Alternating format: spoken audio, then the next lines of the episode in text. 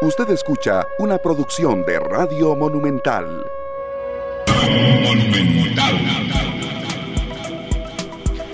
Son las 3 de la tarde con 43 minutos. Bienvenidos, muchísimas gracias por estar con nosotros, arrancando semana acá en esta tarde en Monumental, la radio de Costa Rica. Muchísimas gracias de verdad por eh, iniciar una nueva semana de trabajo. Muy complacidos eh, mi compañero Sergio Castro, un servidor Esteban Arones Parisi quien les habla y bueno, también ya con el retorno de Glenn Montero acá a la cabina en la nave de eh, este barco de Monumental. Muchísimas gracias a Glenn también por este obsequio que nos trajo de Puerto Limón, delicioso el pati.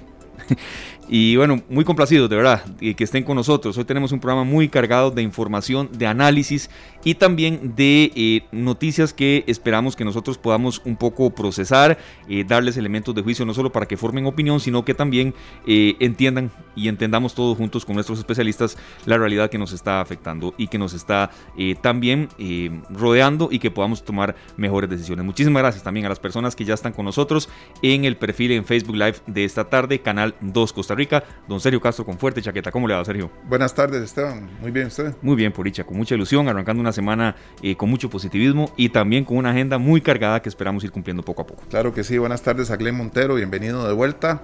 Eh, ya después de unas grandes y merecidas vacaciones. Y gracias por esa comida limonense que nos trajo, de verdad que está delicioso el plantain tart y el, y el patí. Bueno, eh, a todos los que nos acompañan, feliz día. Iniciábamos el programa con Miguel Ríos, este gran artista de Granada, España, 76 años de edad, conocido como el rey del twist eh, allá en su país natal. Y por supuesto que esta canción nos, nos sigue llenando la música eh, a todo pulmón, ¿verdad? De cosas positivas. Creo, eh, don Sergio, que la semana hay que empezarla a todo pulmón, nos vaya bien, nos vaya mal, nos vaya regular, pero intentar que lo que no vaya saliendo bien, pues pueda ser un poco mejor si le ponemos mucha actitud y muchas ganas. Eh, por cierto, Sergio, también eh, hacer la salvedad de que, bueno, hay cambios en el, estado del tiempo. Eh, algunas personas pues creen en, las pintas, famosas pintas de enero, otras personas no. Hoy le estaría correspondiendo al mes de noviembre y acá por lo menos en la Bruca eh, al mediodía se viene un fuerte aguacero que incluso pues motivó a algunos a buscar de donde no los tenían. Uno de ellos, quien les habla, por cierto, pues un paraguas. Entonces tenerlo en cuenta también que, puede pasar eso. Sí, sí, bueno, en mi caso el paraguas nunca lo bajo del carro. Es más probable que se me olvide en cualquier otro lado, ¿verdad? Que, que bajarlo del carro. Pero así es, tenemos que estar listos siempre y estar atentos a las recomendaciones del Instituto Meteorológico Nacional. Así es, muchas gracias de verdad por estar con nosotros. Vamos con una agenda cargada, vamos a hablar un poco de los temas que hoy vamos a tocar con todos ustedes, recordando Sergio un tema que quizá ya en los últimos días eh, del año del año anterior pues un poco el frenesí de las carreras de fin de año pago de marchamo, por qué no decirlo también, campeonato nacional ya en la recta final, situaciones que fueron un poco este, diluyendo quizá el tema. Eh, el gobierno arrancó hoy, Sergio, las negociaciones con el Fondo Monetario Internacional, negociaciones por cierto virtuales, para acceder a esa línea de crédito por 1.750 millones de dólares, ¿verdad? Son de dólares y que bueno, eh, se espera que eso pueda enderezar un poco el rumbo fiscal eh, tan deteriorado que ha quedado por situaciones que se han presentado y agravadas por el tema de la pandemia, ¿verdad? Entonces, es un tema que tenemos que refrescar, ni lo dude. Bueno, tenemos que estar atentos porque todas las, luces se encienden cuando se habla de impuestos y, claro. y pareciera que si no hay nuevos impuestos a los que hay, les quieren hacer un incremento. Entonces hay que analizar esto con los profesionales para tener esa información bien clara. Así es, Sergio, y sobre todo también ver un poco este proceso, cuánto puede demorar, eh, se especifica, bueno, que, serán por dos semanas, pero también ya después de eso, qué viene, qué paso sigue, quiénes son los que están integrando estas mesas de negociaciones, y bueno, también eh, qué real puede ser esto, o sea, una, una tabla de salvación para un año tan, tan duro que eh, ya acabamos de pasar en materia de crisis económica. También tendremos más adelante la participación de un abogado especialista en derecho tributario, sobre el tema de las declaraciones del impuesto de la renta, don Sergio, porque siguen habiendo dudas de la gente y sobre todo algunas inconsistencias. Y queremos ver eh, a dónde puede acudir la gente y qué inconsistencias también pues, se han demostrado en declaraciones de impuestos y declaraciones, por cierto, también serio, que la gente tiene que hacer en una u otra medida, algunos más, otros menos, y que todavía siguen teniendo dudas. Sí, claro, bueno, para todos esta, este cambio ha generado pues, cosas muy positivas, pero también deja al descubierto algunas cosas que incluso eh, con el periodo anterior, con el sistema anterior, existían esas dudas, es momento de aclararlas. Sí, y sobre todo también, eh, que hemos mencionado aquí muchas veces, serio, hay mucho cambio de fechas para este año, ¿verdad?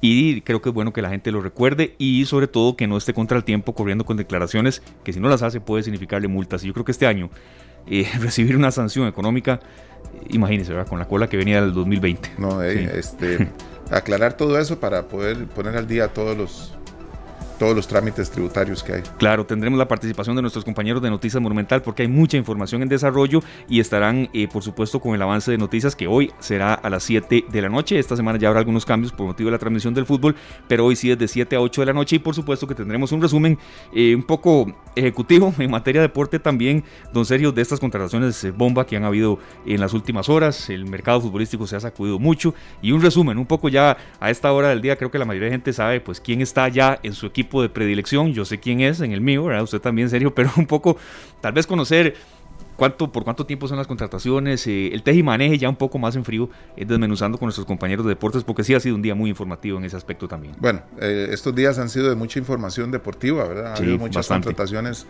en todos los equipos, algunos contratos suenan más que otros, ¿verdad? Bastante. Y hay que ponerle atención a... Sí. Y, sobre todo también, bueno, y que nuestros compañeros de deportes nos, ya nos den el adelanto de, de, la, transmisión que ya arrancará el eh, próximo eh, miércoles. Mañana. Mañana martes, perdón. Mañana a las 8 de la noche. Exacto, sí, mañana martes a las 8. Sin embargo, ya en cuanto a, la transmisión y en lo que a esta tarde se refiere, será específicamente en cuanto a miércoles y jueves. Pero usted lo ha dicho así, el martes a las 8 rueda de nuevo el balón. Entonces, don Sergio, entramos ya con nuestros invitados. Eh, le agradecemos muchísimo a don José Luis Arce, economista, docente universitario, quien es expresidente del Consejo Nacional de Supervisión del Sistema Financiero. Bienvenido, don José Luis. Eh, no tenemos eh, todavía la oportunidad de desearle el feliz año nuevo, que sea un 2021 pues lleno de, de éxitos en, todo nivel eh, suyo, profesional, personal y demás.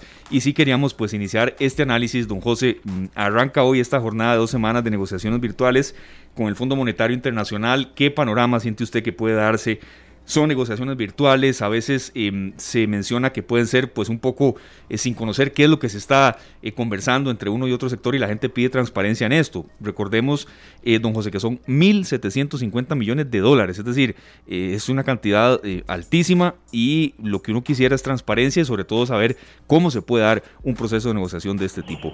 Bienvenido José y feliz año. Sergio Castro y Esteban Arone. Feliz año Esteban, saludos también, es un gusto poder platicar con ustedes esta, tarde sobre este tema. Pues es, es un proceso que recuerden que hemos estado hablando como país desde hace bastantes meses atrás, Es decir, eh, tenemos un, un problema fiscal que empezamos a, digamos, a, tratar de arreglar en el año 2018. La pandemia nos sacó un poco de ese camino de ajuste fiscal y ha, ha hecho necesario más ajuste, un ajuste adicional. Y eso es justamente lo que se está eh, digamos, negociando en el contexto del acuerdo con el fondo. El, los préstamos de apoyo como este que se está negociando con el fondo son como son mecanismos para tratar de hacer más, digamos, asimilable, más eh, manejable los procesos de ajuste, sobre todo porque proveen fuentes de financiamiento para tratar de mitigar los efectos de esos procesos de, ajuste fiscal, que se resumen básicamente en una reducción de gastos y aumento de impuestos. Es un tema muy importante económico, eh, es, es clave para la estabilidad, es clave para la confianza financiera, es clave también pensando en el futuro, en todas las cosas y retos que tenemos estructurales que hacer, eh, solucionar este tema, que no es un fin en sí mismo, sino que es básicamente eh, conseguir, digamos, el cacao, para decirlo de alguna manera, para hasta poder hacer el chocolate que necesitamos en muchos otros ámbitos de la política pública y del quehacer del Estado. ¿no? Y eso es lo que se está haciendo. Los temas, las negociaciones con el fondo en general son, son procesos bastante estándar, Es decir, nosotros tenemos mucho tiempo de no tener una negociación con el fondo, la última fue en el año 1995 o 1995, entonces quizás se nos ha olvidado un poco cómo es el procedimiento, En general los gobiernos proponen eh, planes de ajuste, en este caso el gobierno el gobierno actual ha estado proponiendo diferentes conjuntos de medidas, quizás en algunos casos con algunos problemas de comunicación desafortunados, pero, pero en fin, al final de cuentas hay, hay un menú de opciones que se empieza a discutir con las autoridades del fondo, que básicamente lo que, se, lo que procuran es eh, asegurarse que esas medidas sean congruentes con los objetivos de consolidación fiscal, en este caso, con los objetivos de estabilidad y también que sean consistentes y congruentes con el hecho de que ellos nos van a prestar dinero para poder hacer más, de nuevo insisto, más eh, manejable un proceso de ajuste que siempre es pues es doloroso, ¿verdad? claro. implica implica aumentos de impuestos, reducción de gastos, tiene implicaciones sobre otras otros ámbitos de la, de la economía y el financiamiento es un mecanismo útil para tratar de, mitigar esos efectos. Don José Luis, eh, se vislumbra digamos, ante un paso de estos, para los que no conocemos mucho el tema eh, con el Fondo Monetario Internacional, este tipo de negociaciones, que algunas de las cosas que nos han hecho llegar a tener este déficit y tener que solicitar esta ayuda, se van a eliminar a, corto, mediano y largo plazo para que cuando este préstamo tan grande se pueda cancelar, algunos problemas no los estemos arrastrando de nuevo. Pues vamos a ver, el, en un mundo ideal, digamos, los, los países eh, como Costa Rica que tienen problemas de naturaleza fiscal o naturaleza económica deberían aprovechar este tipo de procesos para tratar de hacer eh, las correcciones y los ajustes que resuelvan lo más profundamente los problemas desde la raíz. Lo que pasa es que todos estos temas, digamos, todos los temas que tienen que ver con fiscalidad, con tributación, con gasto público, y en general con, con políticas económicas tienen profundas implicaciones políticas, ¿verdad? Y, y eso lo que significa es que existen los espacios para poder hacer cambios, digamos, muy profundos, están muy limitados por esos espacios políticos y además por la visión del mundo también. Es decir, eh, usted puede preguntarle a varias personas, a varios economistas, a varios ciudadanos y algunos van y muchos van a tener posiciones diferentes. Entonces, el, eh, lo ideal sería tratar de aprovechar estas oportunidades para hacer los ajustes, corregir de, raíz los problemas, pensar en el futuro también, no solo quedarse en el hecho de que hay un déficit y que hay que financiar, sino pensar de por qué es que hay que hacer el ajuste, pensando en el montón de tareas que hay en educación, en productividad, en inclusión social, en infraestructura, en todo lo que usted quiera, hay una cantidad enorme de cosas que, que hay que hacer, que el Estado tiene participación en es muy importante y que la sostenibilidad eh, fiscal es clave.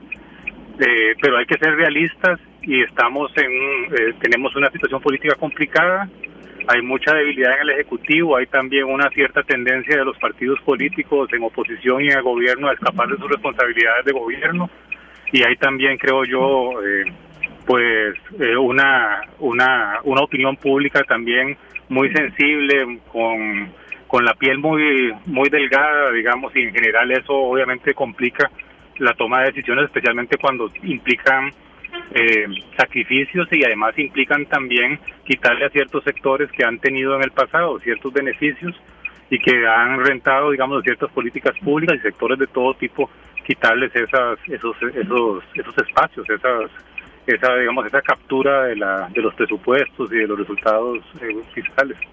Sí, don José Luis, uno de los principales también argumentos que ha tenido la oposición eh, eh, es que quizá las negociaciones se están dando sin transparencia, con hermetismo y que no se sabe mucho eh, qué, nos, qué se está negociando hasta desorden, tildan.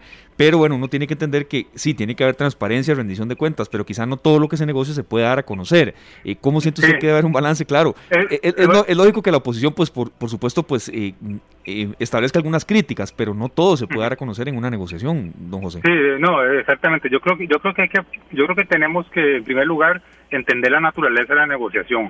La primera parte de la negociación es una negociación que tiene un componente muy técnico con el staff del fondo y el equipo económico.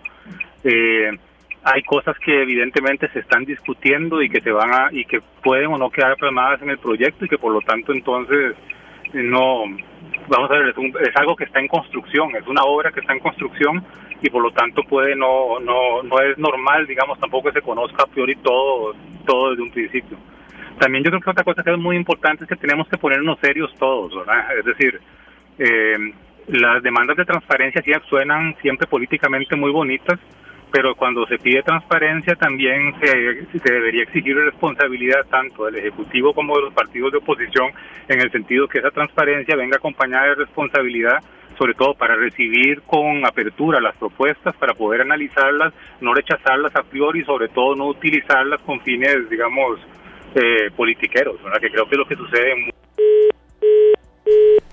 Bueno, ya vamos, a, ya vamos a retomar la comunicación con don José Luis Arce, economista docente universitario, expresidente del Consejo Nacional de Supervisión del Sistema Financiero.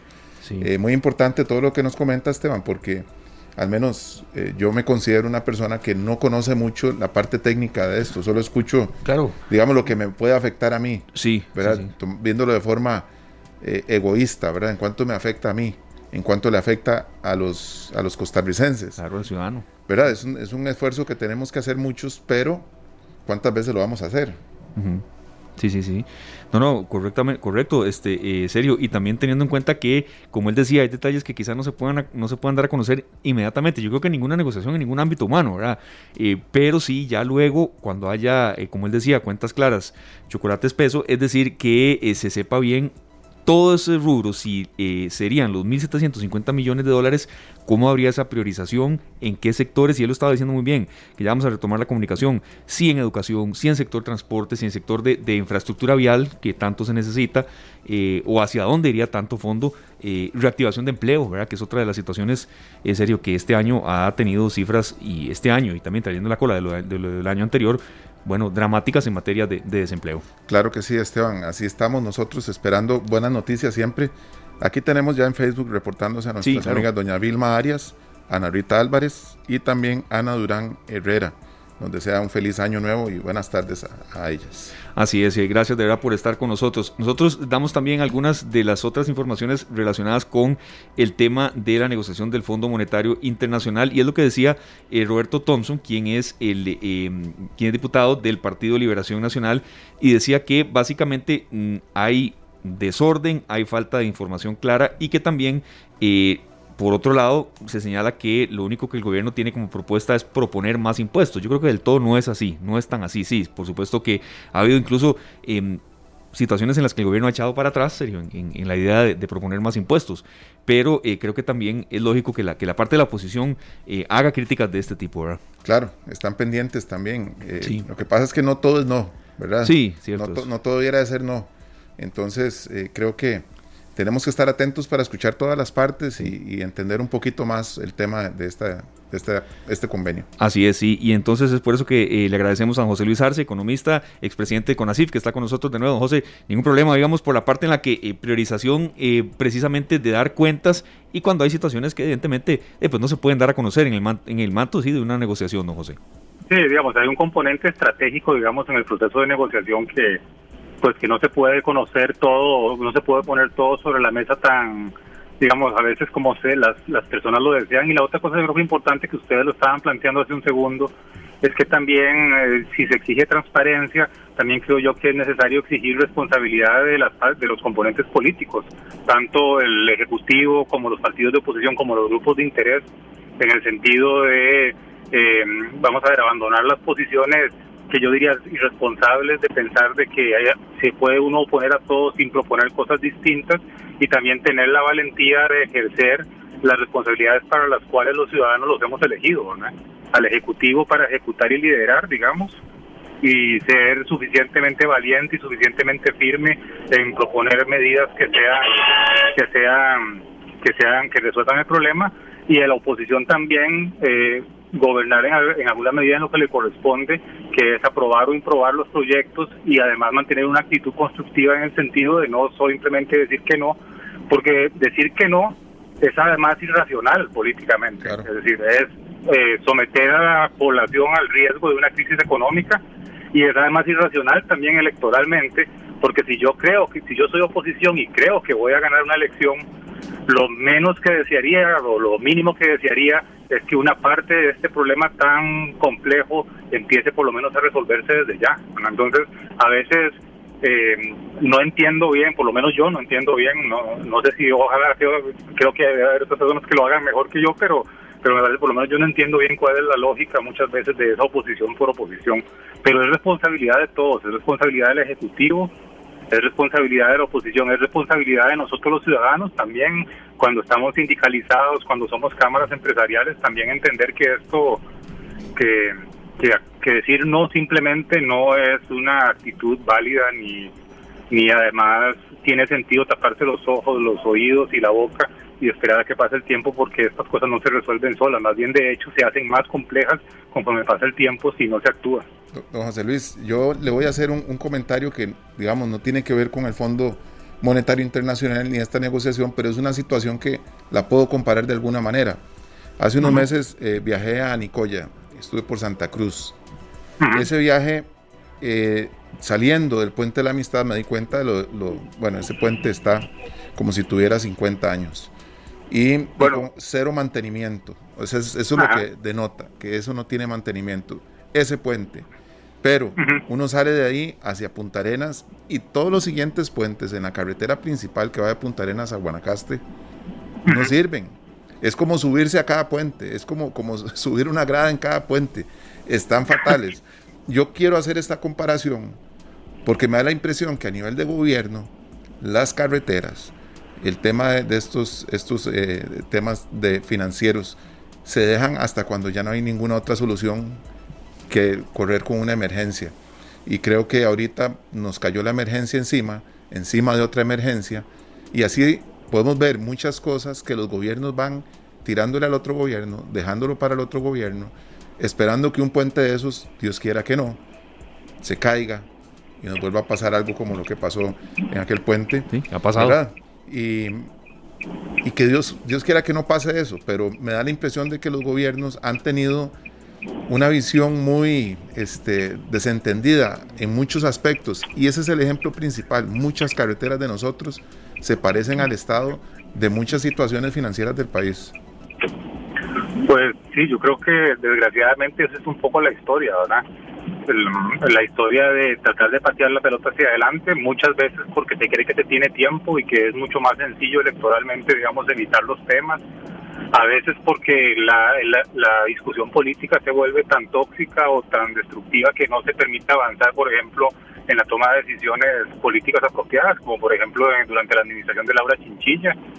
Eh, en otras ocasiones como ahora también de nuevo otra vez porque la discusión política parece estar concentrada en decir que no y es un juego como de niños digamos. Yo a veces siento que lo político en Costa Rica en relación con lo fiscal es como un conjunto de niños, digamos, de escuela jugando papa caliente, digamos, como, no sé si saben, conocen el juego, es eh, con el ritmo de la música, estarse pasando una, una, una papa, una bola, una bola, una bola eh, evitando que cuando se pare la música la bola esté en las manos de, de, uno de ellos, y, y, pero lo que pasa es que como usted dice, eso no funciona, en primer lugar, porque esos puentes, la, la función del Estado, digamos, a pesar de que muchos crean que no es importante o la menosprecien, es fundamental en muchos ámbitos, desde la infraestructura hasta la educación y la salud, y eso se, para hacer eso se necesita dinero, se necesita sostenibilidad fiscal. Y después la otra cosa también creo yo importante es eso que usted menciona, pues ese puente se deteriora, se deteriora y se nos puede caer. Y, y si se nos cae, eh, va a ser mucho más costoso volverlo a construir y además mucha gente, especialmente la gente más vulnerable, la que más va a sufrir y tenemos una responsabilidad como sociedad. Eh, y yo siento que a veces los actores políticos, de nuevo, de todo tipo, desde los ciudadanos hasta los partidos políticos, los grupos de interés, a veces no entendemos eso. Estamos tal vez muy cómodos en nuestras áreas de, en nuestras áreas de confort o en nuestros mundos, digamos, más, más acotados y olvidamos ese otro componente. Sí, es responsabilidad. y desgraciadamente las crisis nos lo recuerdan y los latinoamericanos Mm, sabemos muy bien esas historias, nosotros también las sabemos, las supimos en los 80, hemos tenido momentos críticos también en el pasado y pues por lo general esas cosas no terminan bien, ¿verdad? Sí, don José, es responsabilidad de todos no ir contribuyendo desde nuestras trincheras a que ese puente cada vez se vaya deteriorando más, no solo de los políticos, sino de uno también, entendemos bien. es, una, es una labor de todo mundo, es una labor, digamos, no solo del gobierno ni de los partidos de oposición, es una labor, como le digo, los grupos de interés, de la labor, por ejemplo, de ustedes como medios de comunicación. Sí, sí, sí. Es decir, es muy fácil, digamos, hacer resonar y, digamos, repetir cosas que pueden ser muy bonitas y pueden crear mucho rating, pero que pueden no ser ciertas o pueden no contribuir a una sana discusión política. Es una responsabilidad de todos y al final de cuentas es una cuestión de convivencia.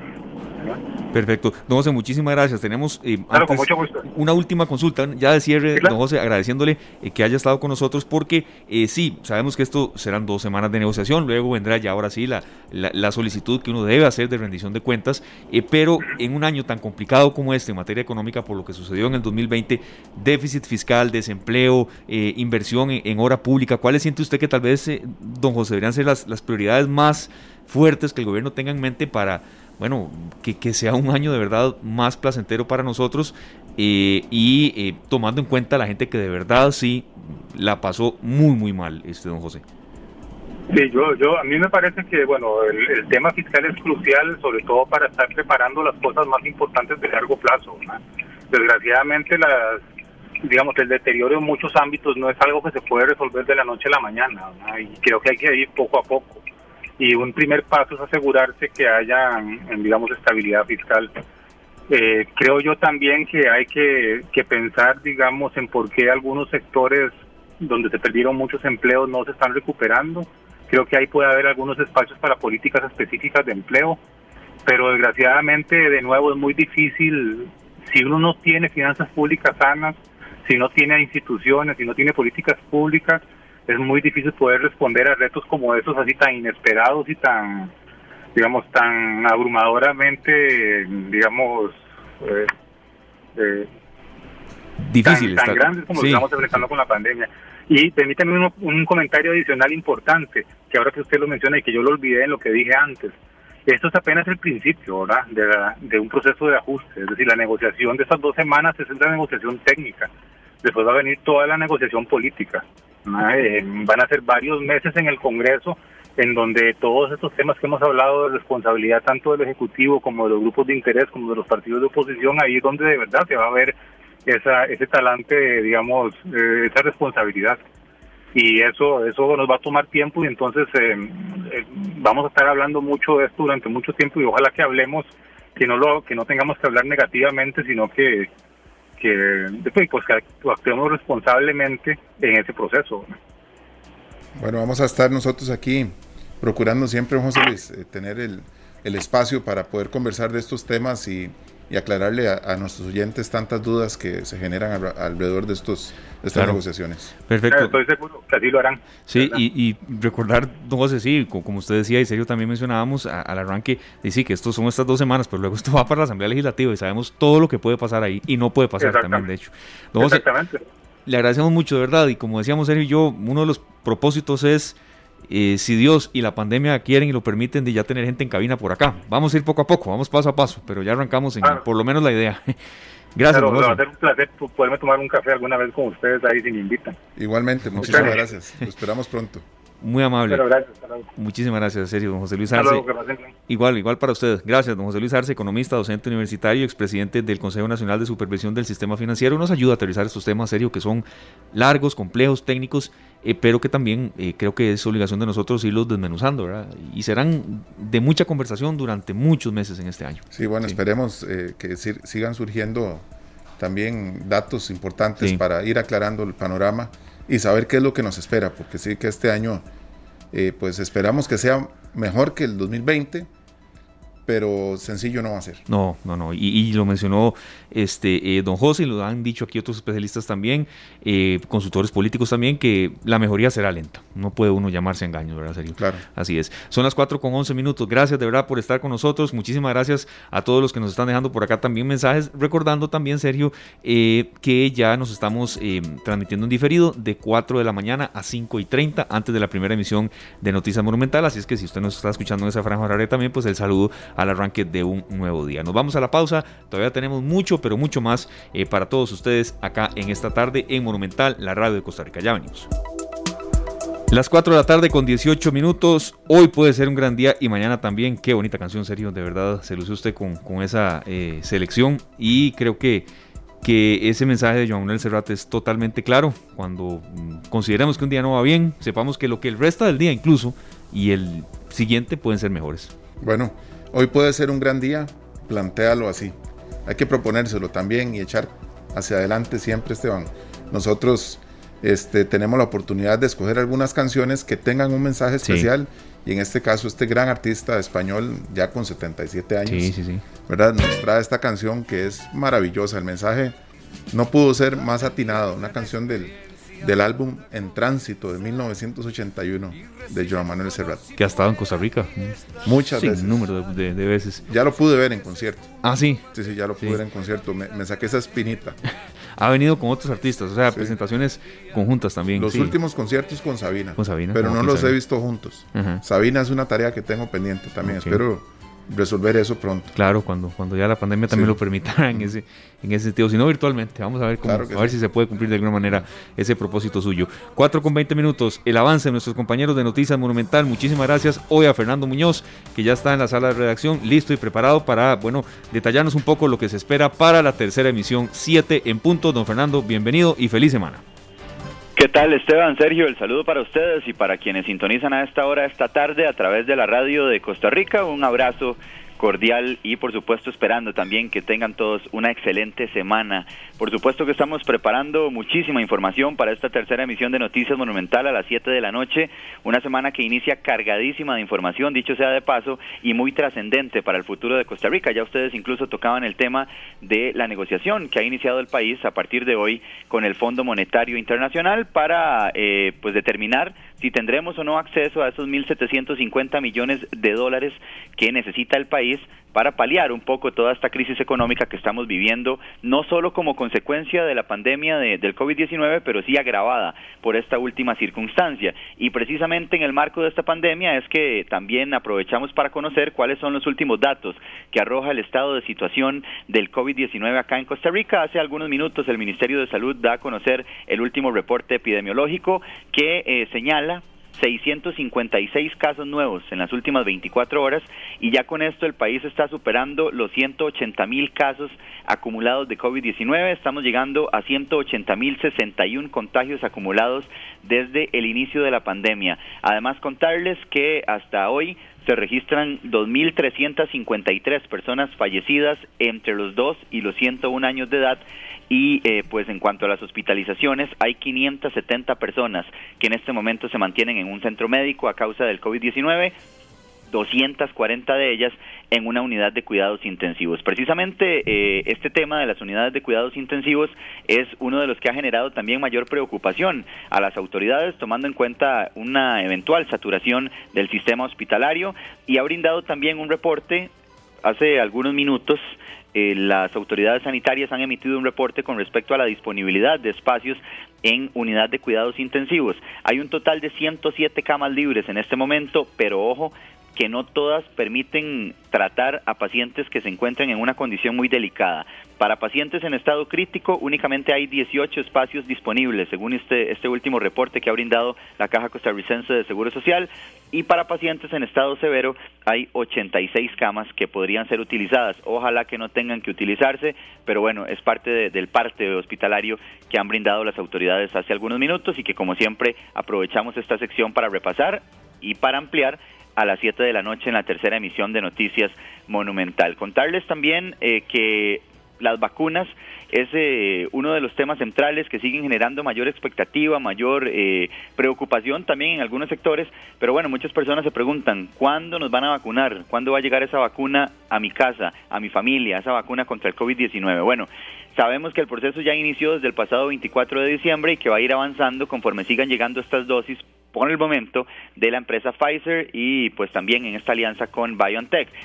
Hoy ha anunciado el gobierno que va a buscar vacunar a 640 mil personas más, por supuesto con dinero de todos los costarricenses. Costa Rica intentará que más de 640 mil personas adicionales a las que ya estaban previstas puedan obtener esta vacuna contra la COVID-19. Esto a través de un presupuesto extraordinario que se ha presentado ante la Asamblea Legislativa. Entre lo establecido en este presupuesto estarían destinándose 40.500 millones de colones para vacunar a este sector de la población, que serían personas adultas que no pertenecen a los grupos que anteriormente se habían anunciado y que se habían calificado como grupos prioritarios de vacunación. Vamos a escuchar a don Pedro González, el viceministro de Salud, quien se refiere a esta intención que tienen las autoridades de que más personas puedan obtener esta vacuna contra la COVID-19, eso sí, con recursos que primero tendrán que ser aprobados en la Asamblea Legislativa.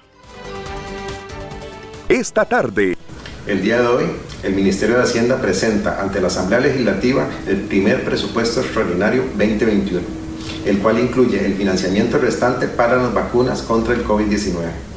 El primer adelanto se había hecho llegar al Fondo Nacional de Emergencias en el año 2020. El monto solicitado actualmente incluye lo necesario para pagar las vacunas ya negociadas por el país, pero además una previsión para adquirir dosis adicionales. Estas estarían destinadas a población adulta sin riesgo que actualmente no están contempladas en ninguno de los grupos de vacunación, pero que son importantes para alcanzar la inmunidad de rebaño. La campaña de vacunación contra el COVID-19 constituye una de las armas más importantes para luchar contra la emergencia sanitaria y para disminuir mortalidad, saturación hospitalaria y secuelas residuales de la enfermedad.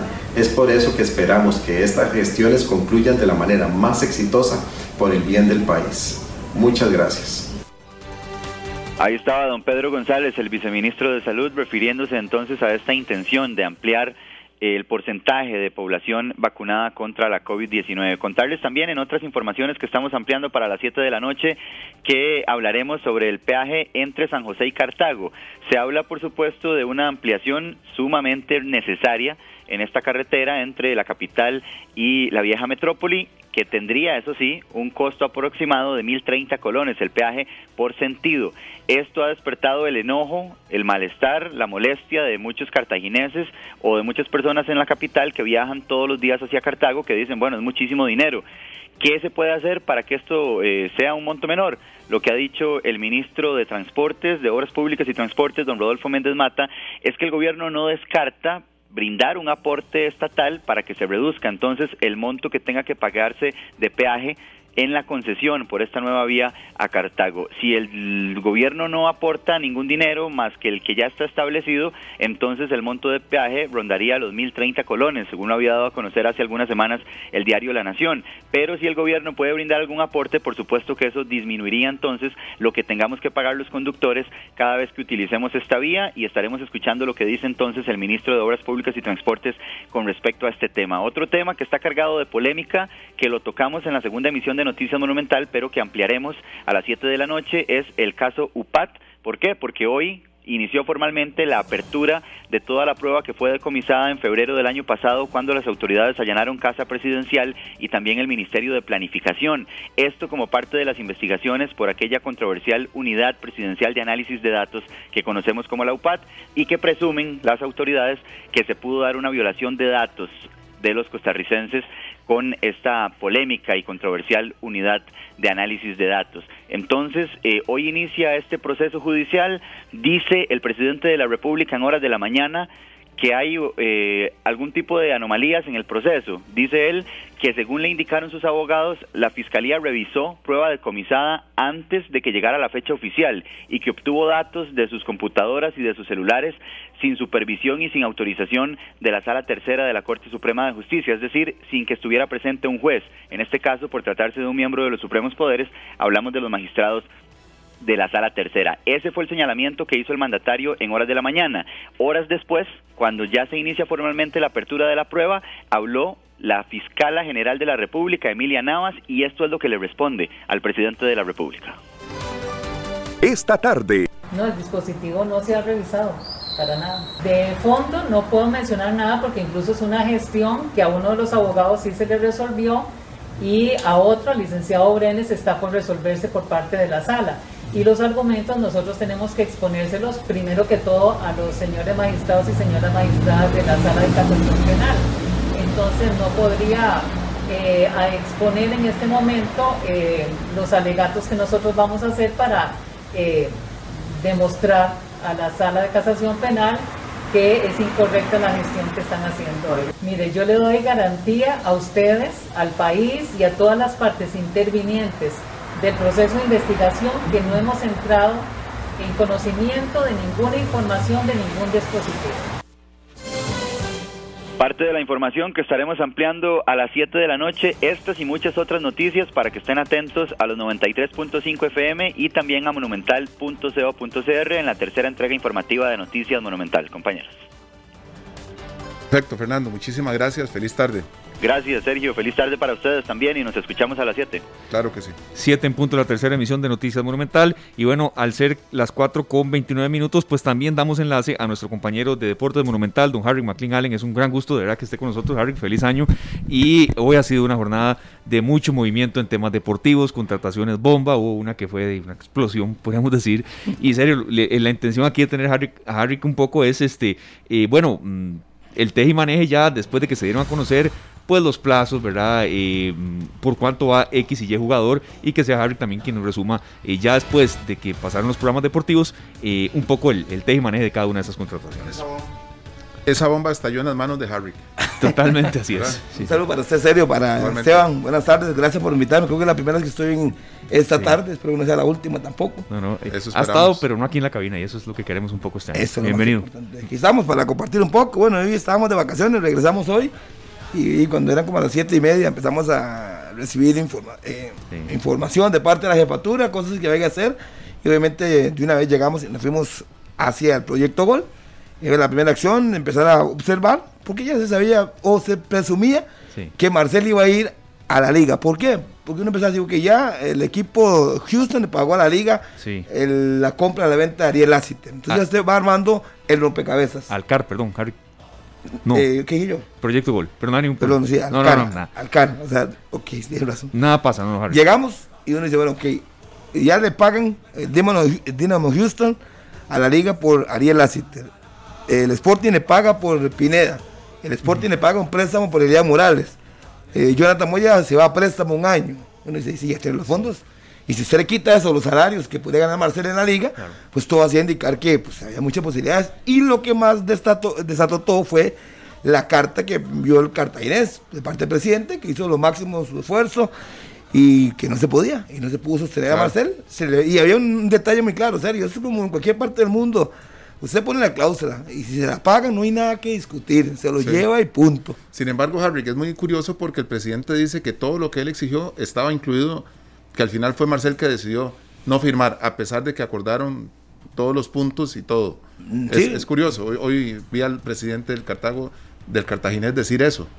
Y yo, yo, yo estoy hablando con él hace un rato, me dijo que en ese momento no se sentía bien, pero que obviamente lo que conversaron, quizás le dejó una puerta abierta, claro. que si le dan el pasaporte podía irse, pero tampoco, pero estaba la cláusula por medio. El problema es que había una cláusula y él mismo lo dijo un día, aquí en 120 minutos, si alguien paga la cláusula no tenemos nada que discutir. ¿eh? Claro, claro. Ya estaba establecido, el muchacho se ha cotizado. Yo creo que, lejos de que la gente pueda pensar de que Marcel es un, no sé, se quiera un mercenario, es, un jugador que ha vendido. No, no, y tiene un costo y lo pagaron y ahora vamos a ver si él rinde a la Juelense.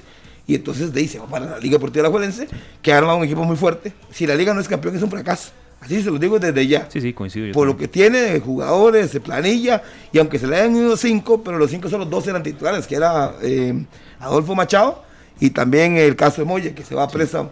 Los demás eran jugadores suplentes que hacían su trabajo y se van. Esto es el libre demanda y oferta. Muchos se molestan porque antes lo hacían el Herediano y el Saprissa de comprar los jugadores y el equipo muy fuerte. Y la liga se movió. Hay que reconocer a Lleida que ha hecho cosas interesantes. Lo de Ilan Flores que todo el mundo hablaba que estaba en una negociación. Yo conversé con él hoy dijo que nunca estaba en la conversación que él tenía claro que después de que naciera su hija se iba para Rumanía otra vez al mismo equipo donde había estado. Era un eh, jugador ahí en ese equipo y le iba bien nació la hija hace unos días y se lo vuelve para y terminó contrato entonces aprovechó no renovó y se va es que el deporte es un periodo de tu vida nada más. Tienes que aprovechar las oportunidades. Y eso es lo que la gente tiene que entender. O sea, lo de Venegas, que se va a la liga. Una carrera corta. Y Venegas es un futbolista que le fue bien en esa prisa. Y si la liga la ofrece, y además es un buen contrato, no hay mucho que decir. O sea, puede amar al Zaprisa, amar al Herediano, a la liga que se quiera, pero eso es un trabajo. Y por meter goles con Zaprisa le va a pagar dos colones, pero los va a meter con Herediano, le va a pagar cuatro. Y lo mete con la liga, le van a pagar seis. pues no hay mucho que, decir, ¿no? Es recoger la oportunidad y tomarlo. ¿Qué más eh, importante? Se movió lo de Marcel, ya lo dijimos número uno, lo de Ilan que nos sigue, lo de Moya que se va a, Corea.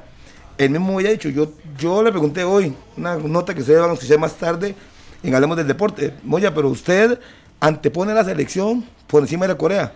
Y él me dice, es que con lo que yo voy a ganar en un año, Claro. O sea, yo no me lo gano aquí ni en cinco. Familia, hijos. No solo eso, Harry, tomemos en cuenta que hace tres años Jonathan estaba retirado. Y sí, se vio también a, a, Ucrania, regresó y le fue mal, le costó volver a prisa, le costó. Me acuerdo unos meses antes de jugar en prisa que estaba atendiendo una soda con la mamá. Exacto. ¿Verdad? O sea, que, que el fútbol... Eh, es de oportunidades. Pues, de oportunidades. Él vio la oportunidad, regresó y hay que aprovechar todo lo y que... Y le pregunté, Moya, ¿y usted qué piensa de la selección? Me dice, si yo meto goles en Costa Rica, lo meto en Corea del Sur, me van a llamar a la selección. O sea, él va con la intención de asegurarse y, si logra pasar el año de contrato que tiene en Corea, será el contrato de su vida. Claro. ya está todo establecido para que compren la ficha. Entonces él tiene claro que su única carta de presentación es ir a jugar bien, dejar de lado el mal de Pati, el todo ese tipo de situaciones. Dice que tiene tres años de experiencia y que él se va con la única ilusión de que el próximo año, en el 2022, sea fichado en Corea y que el equipo ascienda a la máxima categoría. Entonces se la tiene clara el muchacho. Y estoy de acuerdo con él. Si mete goles en Corea, él lo va a llamar a la selección. No, y me parece que es inteligente tomando en cuenta eso que decía Serio, que es una carrera corta. Pero también hubo golpes en San Juan de Tibás, don Harry. Eh, sí, llegó Bolaños. Que hizo Bolaños una conferencia. Bueno, una conferencia donde él salió a hablar un poquito y quiso como bajarle un poquito el agua a la situación de Marcel y las contrataciones. Pero queda claro que esa pieza está en franca desventaja. Tiene que ver qué hace. Porque la verdad es que es de los tres equipos bueno, Cartagena es, no, de los tres, el que menos se ha, reforzado, porque creo que eh, Cartagena lo ha hecho bien, la liga lo ha hecho bien, el Herediano tiene un equipazo. Sí, la verdad que creo que el equipo va a ser eh, para la liga o para el Herediano será la liga. Entre ellos dos, para mí está el futuro campeón. No sé qué pueda pasar con esa prisa, puede ser que a hoy no, pero pasado mañana comprate, contrate jugadores de peso y se meta a pelear.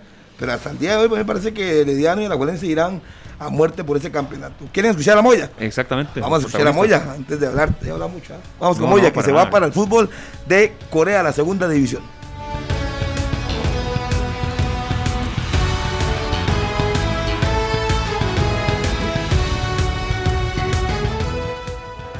Primero agradecido con Dios por, por una oportunidad más.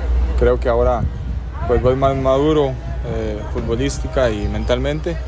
Y bueno, son oportunidades que se presentan. Eh, la verdad que le, doy gracias a Dios y a la institución, a la afición, a todos los compañeros que tuve aquí en el paso por la liga porque me ayudaron muchísimo. La verdad que fue una decisión importante cuando me vine para acá y me ayudó muchísimo a crecer como futbolista y, bueno, ahora se me brinda una oportunidad eh, muy buena en la parte futbolística y, sin ocultar nada también en, en, lo económico y bueno, espero en Dios primero que todo me salga de la mejor manera y aprovecharlo la última frase. En lo económico me va bastante bien. En lugar tiene que pensar en eso. Ve a Marco Cureña, que se fue a jugar a Australia. Todo el mundo dice, ¿por qué se va Marco Cureña a Australia? Y le da una oportunidad. Porque fuera de Costa Rica, a usted le, va, le ven el currículum. Sergio Castro, tres mundiales. ¿Cuánto vale ese Sergio? No nos importa si usted está jugando, no está jugando, si no metió gol en el último año. Su currículum se lo pagan. Y por eso Ureña se fue para el fútbol de Australia. Vamos a escuchar a Cristian Bolaños. ¿Qué dijo el bola? Cris regresó de de estaba donde Cristian Bolaños en Europa eh, jugando en Noruega y eso fue lo que dijo hoy en rueda de prensa que habló más de 25 minutos y las aspiraciones de volver al fútbol nacional. cada quien tiene sus sueños, sus metas. Yo estoy en una etapa diferente, puedo hablar eh, eh, de lo mío personal, así que me gusta competir, me gusta tomar este tipo de retos que me mueven, que me, que me motivan a, a, ir a entrenar, ayudar a mis compañeros, ayudar al equipo, de prepararme de la mejor manera y yo creo que ningún jugador hoy en día puede decir de que eh, se va a quedar. Eh, el contrato está ahí, pero si sale una oportunidad, eh, en este caso Saprissa nunca le ha cerrado las puertas a, ningún jugador y si tiene una mejor oportunidad ir al extranjero, yo creo que hay que darles esa apertura, hay que entenderlo y para eso están los jóvenes que vienen ahí atrás, para que levanten la mano y puedan suplir algún día eh, a esas figuras que, salen al extranjero. Bueno, ahí estaba Bolaños, mañana habrá el campeonato, para los que preguntan, el partido inaugural será Guadalupe frente a Limón FC a partir de las 8 de la noche con Pedro Navarro como árbitro principal, luego jugará Jicaral ante San Carlos, esto es el día miércoles, eh, a partir de las 3 de la tarde, no tiene luz, la cancha de la Asociación Cívica Jicareña. Keylor Herrera será el árbitro central. Para el miércoles 13 también juegan Grecia ante el Zaprisa. Allen Quiroz va a pitar este compromiso. Miércoles a las 3. Para el mismo miércoles, pero a las 8 en el Morena, Ricardo Montero pitará a la Juelense ante Pérez, que por cierto anunció un jugador colombiano como refuerzo. Ya les voy a dar el dato. Sporting FC ante Herediano será el día jueves a partir de las 2 de la tarde con Hugo Cruz como árbitro principal y Cartaginés ese mismo día, jueves por la noche, pero me fue yo mesa ante el equipo de Santos con Juan Gabriel Calderón. Antes de irnos... Qué bueno, Harry, perdón, eh, que, eh, que, en Cartago ya se puede jugar de noche, es decir, eh, era, una, especie hasta de tradición, esos partidos con bruma, hace muchos años, yo sé que ustedes dos se van a acordar cuando hasta se quemaban llantas porque no se veía, pero que, que, no, que un equipo como Cartaginés no se puede jugar por el tema de la luz, qué dicha, que, es un avance que se hace. Tenía un problemita el, sistema eléctrico, porque siempre lo ha tenido. Sí. Simplemente fue que lo repararon y ya lo pusieron, porque es más, creo que es de los estadios que tiene mejor iluminación para jugar, obviamente de noche, pero había tenido un inconveniente, no sé si era un transformador que no le han podido conseguir, ya lo tienen, y volver a jugar Cartagena de noche. El jugador eh, colombiano Oscar Móvil Castillo es el nuevo delantero y refuerzo del Pérez, que normalmente ha pegado últimamente con los refuerzos, pero claro. veremos si este Oscar Móvil Castillo, que jugaba en el fútbol hondureño, pues logra dar la campana. Y para cerrar, hay que escuchar a la figura el bombazo de la, de la mesa. Si el semestre pasado fue Brian Reese, la mejor contratación de todo el semestre, pues por supuesto que era Marcelo Hernández con la liga, es la que está golpeando la mesa hasta el día de hoy como la mejor. Y no creo que haya otra que se pueda superar. Salvo que traigan a Messi o a Cristiano. Pero está difícil. Escuchemos a Marcel. Ya terminó, los manudos estamos de fiesta, porque campeonizó el león. Hoy cantamos hasta que amanezca. Y yo creo que al final es un cúmulo de cosas.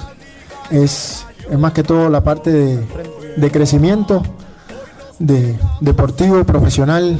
Yo creo que al final, pues, pues a lo largo de estos dos años se han venido haciendo bien las cosas y bueno, más que todo es premio a eso. Eh, tenía muy buena comunicación con, con Agustín, eh, nos comunicábamos mucho y bueno, eh, él siempre me comentó sobre, sobre la gran, el gran proyecto que, que tiene la liga, que, que, obviamente al final se ve reflejado dentro de la cancha entonces, nada, por ahí se pasó un poco la, decisión, el, venir a, jugar también torneos internacionales, el, seguir creciendo más que todo como ser humano y como, como profesional. Yo creo que al final eso eh, es lo que termina pesando, más allá de que, de que le tengo mucho amor a, la institución que dejo. Pero bueno, no, esto es parte de la vida y bueno, hay que continuar. Bueno, ahí estaba Marcel Hernández y ha dicho una frase que me, me quedo con esa última frase, es parte de la vida. Así, es. así es. Es una situación que la gente tiene que dejarse de lado. Ya Marcel le dio que es cincuenta y tantos goles al cartaginés en dos años. Y ojo, goles en instancias decisivas. Claro, y digamos que la parte deportiva es importante, pero aparte de que le dejó cincuenta y tantos goles, ¿cuánto dinero está dejando a las sacas de cartaginés? Claro, ¿Cuánta plata? No fue que se fue gratis, no no, no no, definitivamente. Ahora, en dos jugadores la liga se lleva casi 120 goles en menos de tres años. Exactamente. Venegas y Exacto. Marcelo Hernández. Pierde los nueve de, Moya, pierde los cinco de, de Saborío, los seis de Saborío, pero tiene a Julio Montenegro, que es un jugador que también ya em, eh, jugó con Marcel. Y lo que yo estaba viendo es que esa liga, si Marcel no sale tanto el área por los volantes que tiene, cuidado, no puede superar fácilmente 20 goles, como lo hizo en algún momento Eric Scott con 22 por los volantes que tiene. Claro. Ya, es que en Cartagena tiene que a veces salirse mucho el área y metió muchos goles desde atrás. Pero creo que si Marcel se queda en el área, aprovecha las opciones que la liga le pueda generar, no me queda la menor duda que podría marcar perfectamente. Si marcó 14 o 15, el torneo anterior puede marcar 20 o 21 goles claro. fácilmente. Con un Barno Sequeira, por ejemplo. Yo creo, Harry, que sí, la euforia de la 30 ya pasó, pero creo que también el liguismo, que tiene todo derecho a estar contento y feliz y sacar pecho con estas contrataciones, pero creo que hay una deuda con la historia también, porque la liga tiene un campeonato en 7 años. Sí, la euforia de la 30, el gorila ese ya se bajó, pero eh, también, es decir, no es nada normal que la liga en siete años tenga un título nada más, ¿verdad? creo que esa parte pero la dirigencia no se puede olvidar. si usted ve el cristal de un solo lado, yo le diría está bien. Porque yo le puedo decir, entonces, en la década anterior ganó cuatro campeonatos consecutivos. Sí, los otros pero, de que pero hace una década, ¿verdad? Eh, 16 años estuvo sí, Herediano, 18 sin ganar un campeonato. O sea, pienso lo más que ha tenido son cinco o seis eh, torneos cortos de no ser campeón. Pero eh, me parece que ahora tiene todo para ser campeón. Dependerá mucho de lo que quiera hacer Herediano Saprisa, Cartaginés y para mí San Carlos. Sí. Para mí, entre esos cinco, saldrá, el campeón. La liga parte como favorito. Tenemos que tener claro, Harry, perdón, que ninguno de los torneos que ganó, ni San Carlos, ni Pérez Heredón, tenían ni el equipo de Heredia, ni el equipo Zaprisa, ni el equipo de la Liga. Entonces los torneos hay que jugarlos. Y, bueno, Pérez le ganó a Herediano la final, ¿verdad? ¿Perdón? Lo que pasa es que Pérez le ganó la final al Herediano. Y el Rosabal Cordero. Lo que te quiero decir es que no eran favoritos. Eh, no, pero es que ¿verdad? yo puedo creer que un equipo no es favorito si Saprissa, es que tendría que andar mal los cuatro. Claro. Cartaginés, Herediano, Saprissa de la liga para que un equipo no tradicional sea campeón. No, yo lo veo muy difícil. No, lo que te quiero decir es que tenemos que ver que arranque el campeonato y ver cómo se, cómo, porque Cartago hizo muy buenas contrataciones. Lo que pasa es que también, en serio, no se le olvide que este año hay descenso.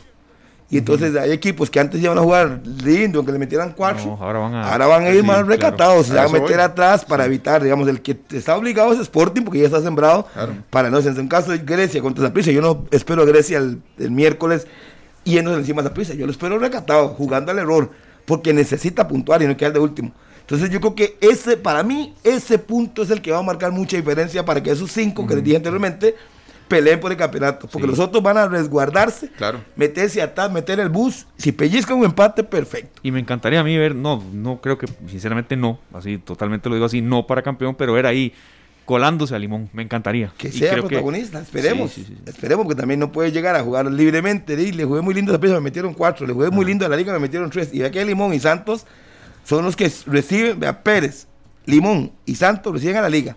Así en fila india, los tres. Primero Pérez en el Morera.